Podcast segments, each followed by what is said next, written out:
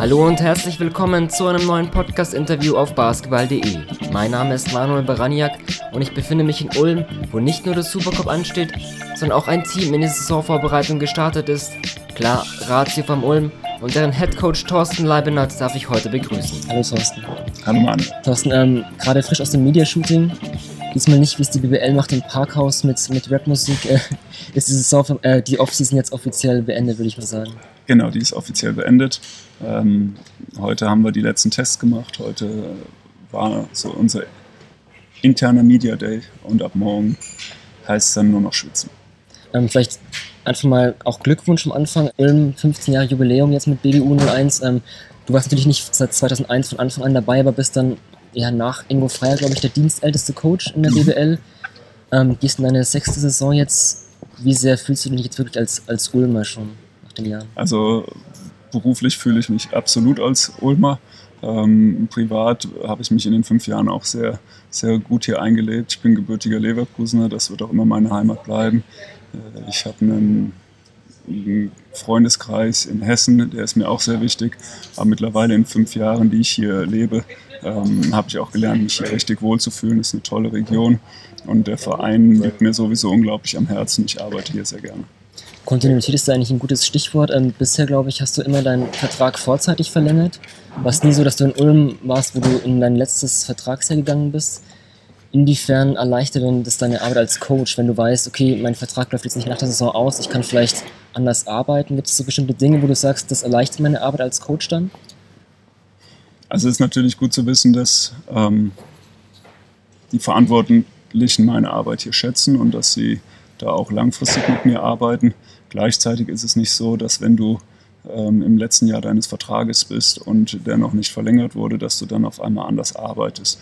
Äh, ähm, Trainer setzen uns eh immer selbst sehr unter Druck und da spielt es jetzt keine Rolle, ob ich einen Vertrag habe oder nicht.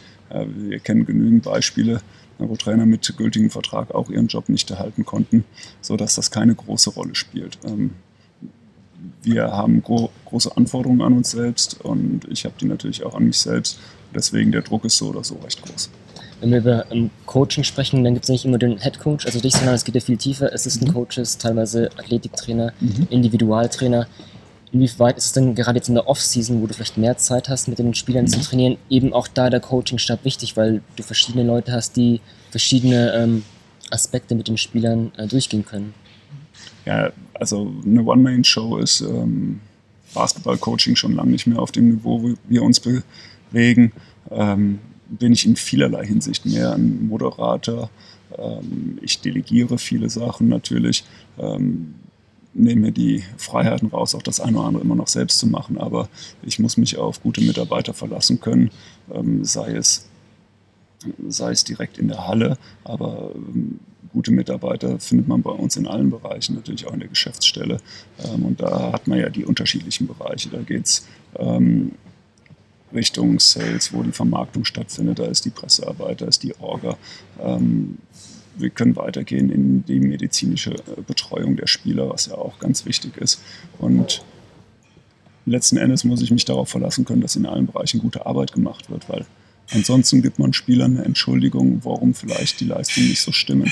Und genau diese Entschuldigung wollen wir ihnen nicht geben.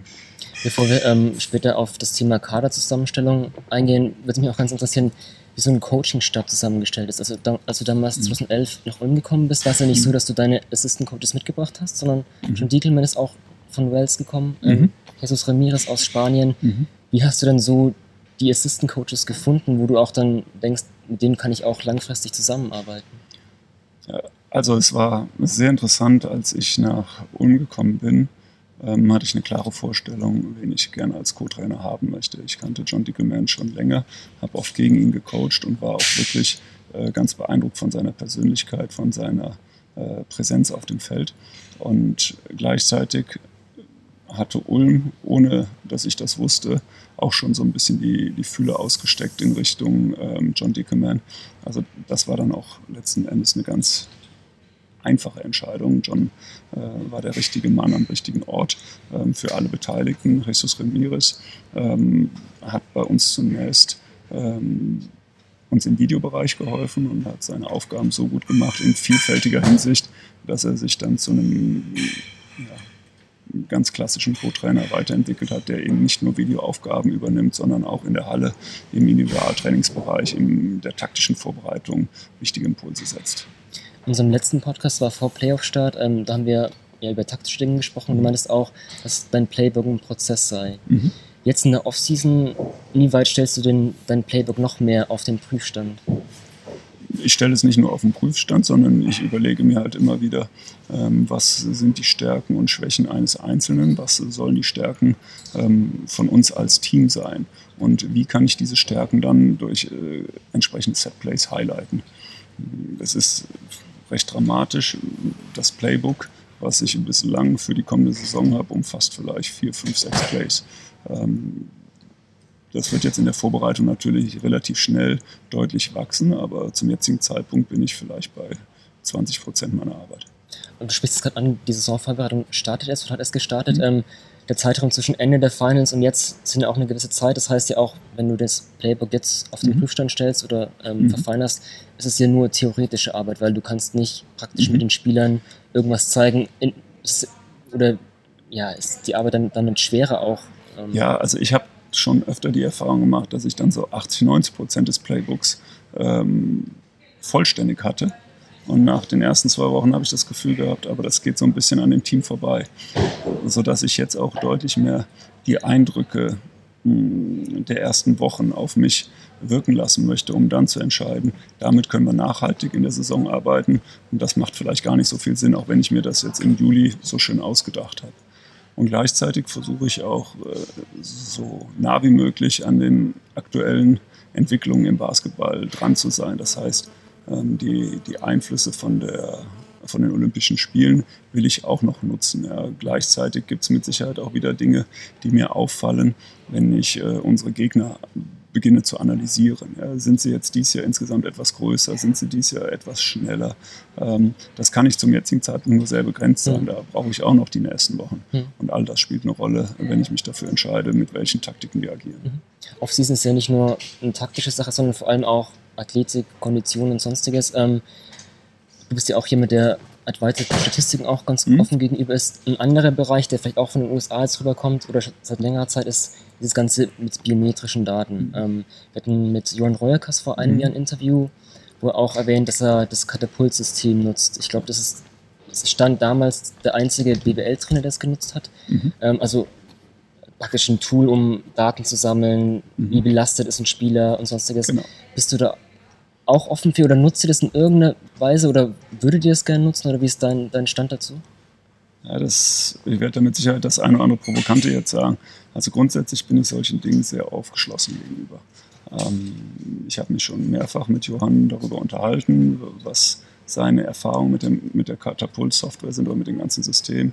Und da ist sehr viel Positives dabei. Ja, ähm, deswegen finde ich das selbst auch spannend. Wir haben im kleineren letzte Saison bereits im Nachwuchsbereich ähm, auch ähm, Systeme getestet, die dann die Belastungen von Spielern überprüfen und die quasi auch so ein Frühwarnsystem sein sollen. Wenn ich jetzt sage, ich sage was Provokantes, ich bin mir sicher, dass Mannschaften wie Bayern München im Fußball oder Real Madrid, Manchester United über all genau solche Möglichkeiten verfügen. Ich habe bislang noch nicht das Gefühl, dass es diese eine, dieses eine System gibt, was davor schützt, dass sich Spieler verletzen. Mhm. Obwohl Belastungen dadurch sehr gut äh, überprüft werden, gemonitort werden. Ähm, nichtsdestotrotz, Verletzungen passieren meiner Meinung nach im ähnlichen Umfang wie sie passiert sind, bevor solche Systeme auf den Markt gekommen sind. Sodass wir so ein bisschen zurückhaltend sind, auf den Tag warten, äh, wo man dann wirklich ganz nachhaltig sieht, okay, die spielen erfolgreichen Basketball, Fußball, haben deutlich weniger Verletzungen und ähm, haben dies erreicht durch eine wirklich komplett professionelle Überwachung der Belastung. Hm. Ein anderes Thema war vielleicht die Privatsphäre, wo ich mich gefragt habe, mhm. ähm, solche Sachen, wenn die in die Öffentlichkeit dringen, vielleicht jetzt eher im NBA-Bereich, weil es da eben mehr Teams nutzen, mhm. wie das halt dann auch für Spieler in den Vertragsverhandlungen vielleicht ähm, negativ sein können. Ich weiß nicht, ob das, wobei das ja heutzutage, na, das Spieler ist damit ja auch die Gesundheit sein Kapital, deswegen ist vielleicht mit Privatsphäre Ja, also das muss man eh sagen. Bei, bei Profisportlern ist es nicht viel mit Privatsphäre. Mhm. Das fängt dabei an, dass viele von den mh, hm, Verletzungen oder Krankheiten, die sie betreffen und die sie dann vom, vom Leistungssport äh, zumindest temporär abhalten, in die Öffentlichkeit gelangen. Die sind da ja sehr zurückhaltend. Ist ein Verein, der nicht gerade mit jeder Diagnose rausgeht, auch im Interesse der Spieler. Aber man muss grundsätzlich attestieren, die, die Spieler haben deutlich weniger Privatsphäre, als das, andere Arbeit, als das anderen Arbeitnehmern zugestanden wird. Mhm. Äh, jetzt sind wir gerade bei den Spielern, das passt ganz gut. Ähm, Sommer 2015, Per Günther und Joschka Ferner sind die einzigen Spieler, die zurückkommen. Mhm. Ähm, Sommer 2016 hast du nicht nur drei Neuzugänge mhm. für die feste Rotation. Wie viel mhm. ruhiger war denn deine Offseason im Vergleich zum letzten Jahr? Muss man ehrlicherweise sagen, die war deutlich ruhiger.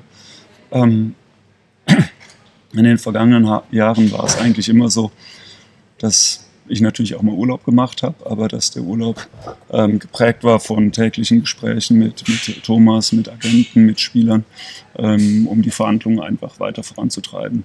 Und dieses Jahr gab es wirklich Phasen, wo es mal zwei, drei Wochen ähm, ganz wenig Kontakt mit den Agenten gab und das ist dann schon etwas entspannender, mhm. etwas ruhiger. Mit Thomas der Kontakt ist eigentlich nach wie vor täglich. Mhm. Der kann nie so ganz abschalten, mir fällt das auch schwer. Mhm. Ähm, aber nichtsdestotrotz, ich fand der, der Sommer war fühlbar ruhiger. Das heißt, ihr wart auch diesmal nicht in der Summer League, was ihr auch gerne oder öfter mal. Thomas war trotzdem okay, da. Ja. Ähm, da sieht man auch wieder, ähm, wie schwer es ihm fällt, ganz mhm. abzuschalten. Ja, der hat das genutzt, um sich Spiele anzuschauen, zu networken. Ähm, aber ich habe diesmal gesagt, ich werde mir ein Jahr mal Vegas nicht antun. Mhm. Vielleicht kannst du so ein bisschen allgemein über die Summer League sprechen. Also klar, es gibt die Spiele, mhm. wo ähm, Rookies oder auch ungedraftete Spieler mhm. ähm, auflaufen, aber es gibt natürlich auch dann Workouts, die Agenten anbieten, um ihre Klienten sozusagen anzubieten. Mhm. Kannst du ein bisschen erzählen, wie das abläuft? Ähm, mhm. Oder auch, ja, kommst du dann meistens schon mit bestimmten Spielern im Kopf, wo du denkst, okay, die sind interessant, die will ich mir anschauen? Oder wirst du auch dann mal vielleicht ganz überrascht von einem Spieler, den du gar nicht auf der Rechnung hattest, den du dann siehst und denkst, okay. Ja, es ist sehr, sehr komplex, was man in Vegas alles macht. Ähm, der eine Bereich sind die NBA Summer League, aber auch Free Agent Camps, wo, wo gespielt wird. Und ähm, dort geht man hin, bereitet sich aber auch schon vor, ähm, weiß ungefähr, der und der Spieler könnte interessant werden. Ähm, dann hat man halt auch schon Gespräche mit den Agenten vorher geführt. Und äh, dadurch äh, grenzt, grenzt sich dann die, die, die Sicht auf Spieler ein bisschen ein. Also da, da spielen ja 20 NBA-Teams und dann sind noch drei, vier Free Agents Camps, wo auch im Schnitt 80 bis 150 Spieler sind und die kann man sich gar nicht alle merken und auch anschauen. Also man muss vorher selektieren. Ähm, gleichzeitig gibt es dann diese Workouts von, von, Agenturen und da hat man dann im Vorfeld auch schon klar abgesprochen, ähm, ja, bei mir sind vier, fünf, sechs Spieler, mit denen mache ich äh, Donnerstagmorgen um 8 Uhr ein Workout. Äh, willst du vorbeikommen? Da ist doch der eine, über den wir mal gesprochen haben. Dann kannst du dir den persönlich mhm. mal anschauen, mhm. kannst auch danach mit ihm sprechen. Also diesen Bereich gibt es auch.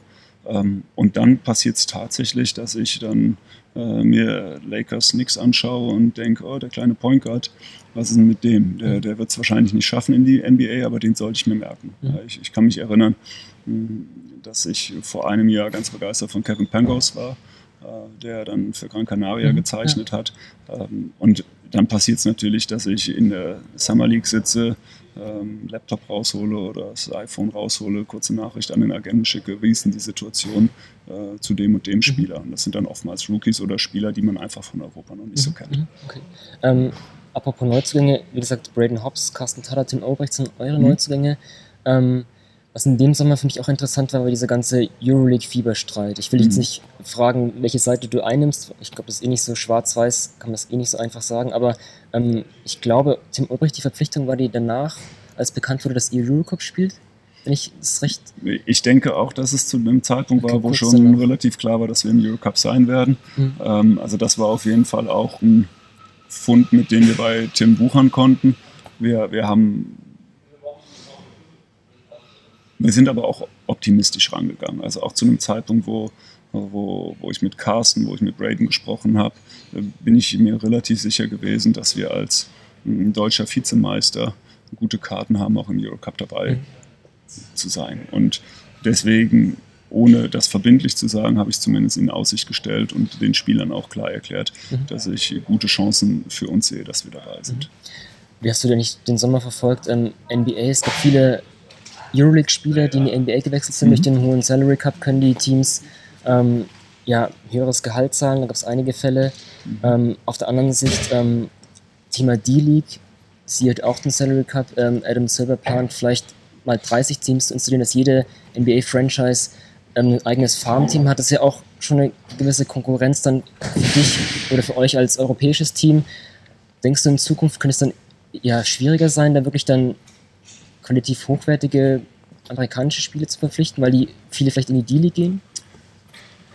Also auf unserem Niveau, wo wir uns gerade bewegen, ist die NBA jetzt nicht wirklich äh, eine Konkurrenz. Ich glaube, die NBA ist für die absoluten Top-Teams der Euroleague eine größere Konkurrenz geworden, weil sie jetzt Spielern wie Malcolm Delaney mehr zahlen können, sodass es für den finanziell nicht ausschlaggebend ist, in Europa zu spielen. Aber auf dem Niveau bewegen wir uns nicht ganz, sodass ich die, die bisherige Entwicklung mit dem Salary Cap nicht sehr bedrohlich erachte. Die D-League zum jetzigen Zeitpunkt hat auch nur ganz moderat erhöht. Ähm, ich glaube nach wie vor für Spieler, die bei uns unterzeichnen, ist es äh, finanziell und auch inhaltlich deutlich lukrativer, als in der D-League zu mhm. spielen, mhm. ähm, sodass ich da auch nicht große Gefahr sehe. Die Frage ist, äh, die ist berechtigt, was passiert, wenn die D-League professionalisiert wird und wenn vor allem auch die Gehälter mhm. steigen. Dann kann es durchaus so sein, dass Spieler um die wir uns normalerweise bemühen, vielleicht die Entscheidung treffen, nee, für mich ist die Liga einfach spannender, auch finanziell. Hm.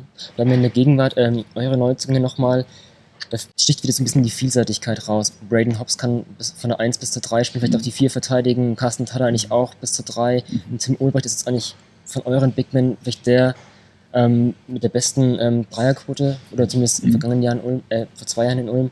War das wieder so ein Punkt, die Vielseitigkeit, wo ihr drauf geguckt habt, dass ihr da ja, so ein variables Team aufstellen könnt? Ja, wir gucken auf alle Aspekte und äh, wenn wir das Gefühl haben, ähm, machen wir es rein mathematisch. Es gibt zehn wichtige Aspekte in meinen Augen. Wenn Spieler XY sechs von diesen Aspekten gut abdeckt, dann ist mir dieser Spieler lieber, als wenn er nur vier abdeckt. Und ähm, ich glaube schon, dass wir mit Braden, Carsten und Tim wieder sehr vielseitige, variable Spieler gefunden haben. Ich glaube aber vor allen Dingen, das war uns letzten Endes noch wichtiger, dass die ähm, ja, diese Mannschaft, die hier im Kern schon sehr stark ist, noch sehr gut weiter unterstützen kann. Ja, ich hoffe, dass die drei Spieler dafür sorgen, dass wir als Mannschaft noch ein Tick kompletter sind. Ähm, Bamberg hat die letzten zwei Jahre vielleicht nicht unbedingt dominant, aber vor allem die BBL geprägt. Ich finde, man kann auch dominant sein. Ja, vor allem letztes Jahr. Ja. Ähm, gucken wir da auch da ein bisschen um, um, ja, in den Kader den Bamberg, um da die Matchups zu finden, oder Matchups vielleicht übertrieben, aber so ein bisschen anzugleichen. Oder es ist eher dann der Basketball, den Bamberg spielt, diese Small Ball, dass es eben einfach der moderne Basketball ist und deswegen man sich an, eher an den orientiert oder nicht so sehr an Bamberg dann. Also wenn ich mich an Mannschaften orientiere, dann sind das Mannschaften wie Ludwigsburg, Frankfurt, Oldenburg, Bayreuth, Würzburg. Das sind Mannschaften, ähm, bei denen ich mir zunächst einmal sage, ähm, die wollen wir hinter uns lassen. Ja? Was benötigt unser Kader, dass wir personell vielleicht besser aufgestellt sind? Ähm, ich glaube, es macht keinen Sinn, dass ich meine Mannschaft jetzt an, an Bamberg ausrichte. Da kann ich nur scheitern. Die, die, hm. die, sind mit ganz anderen finanziellen Mitteln ausgestattet ähm, und dann kann man sich halt auch eine solche Mannschaft zusammenstellen. Ganz entscheidend ist aber auch, ähm, man gewinnt eine Meisterschaft nicht, wenn man auf dem Papier äh, eine nette Mannschaft zusammengestellt hat, sondern man muss den Bambergern ja auch ein riesengroßes Kompliment machen. Die haben die haben es geschafft, diese tollen Individualisten zu einer Einheit zu formen, die, die wie ein Schweizer Uhrwerk auf dem Spielfeld harmoniert. Und das ist dann letzten Endes auch für uns die große Motivation. Die Spieler, die wir haben, die müssen wir jetzt zu einer Einheit formen. Die müssen dann auf dem Spielfeld funktionieren. Es ist eine Sache, äh, Jungs wie Tim Olbrecht, Carsten Tatter zu verpflichten, aber es ist die viel größere Herausforderung, die jetzt äh, so in diese Mannschaft zu integrieren, dass wir wirklich wieder erfolgreichen Basketball spielen. Zum Abschluss, lass uns mal bei Bamberg und euch bleiben. Ähm, mhm. Ich hätte im Rückblick auf die Finals geschrieben, dass es in gewisser Hinsicht auch ein folgerichtiges Endspiel war, weil ihr und Bamberg eigentlich die Teams sind, die in der BBL, finde ich, am stärksten dieses Small Ball oder man kann es auch Skill Ball nennen. Ähm, ja, würdest du dem zustimmen? Ja, wir mussten ja dann gerade in den Playoffs daraus auch eine Tugend machen, weil uns Philipp Neumann ausgefallen ist. Ähm, David Bramley ist uns ausgefallen. Wir waren sieben Leute. Ähm, Joschka Ferner hat auch Spielzeit bekommen, aber eigentlich ähm, waren wir unterbesetzt personell und dadurch haben wir gerade auf den großen Positionen nochmal deutlich kleiner gespielt, als wir es eh schon getan haben. Aber wir haben dieses, was aus meiner Sicht eher eine Schwäche war, zu einer Stärke umdrehen können, vor allen Dingen in den Playoffs. Und ähm, ja, ich bin mir sicher, dass Bamberg mit einer Mannschaft, wo ein Vladimir auf der 5 spielt, wo ein ähm, Daniel Theiss wieder mehr auf der 4 spielt, nicht weniger erfolgreich sein wird. Deswegen würde ich das etwas äh, relativieren, die Aussage, ja, die Mannschaften, die zwei Mannschaften, die am ehesten diesen Smallball-Gedanken ähm, umgesetzt haben, standen zu Recht im Finale. Bei uns kam eine Menge zusammen. Wir, wir haben tolle Playoffs gespielt, weil wir waren in dieser Phase absolut fit, aber ich glaube, dass es auch andere Mannschaften verdient gehabt hätten, im Finale zu stehen. Und vor allen Dingen, glaube ich, ist es jetzt kein Selbstläufer, nur weil wir eine relativ ähnliche Mannschaft haben, dass wir wieder so erfolgreich werden. Thorsten, vielen Dank und viel Erfolg für die Saison. Dankeschön.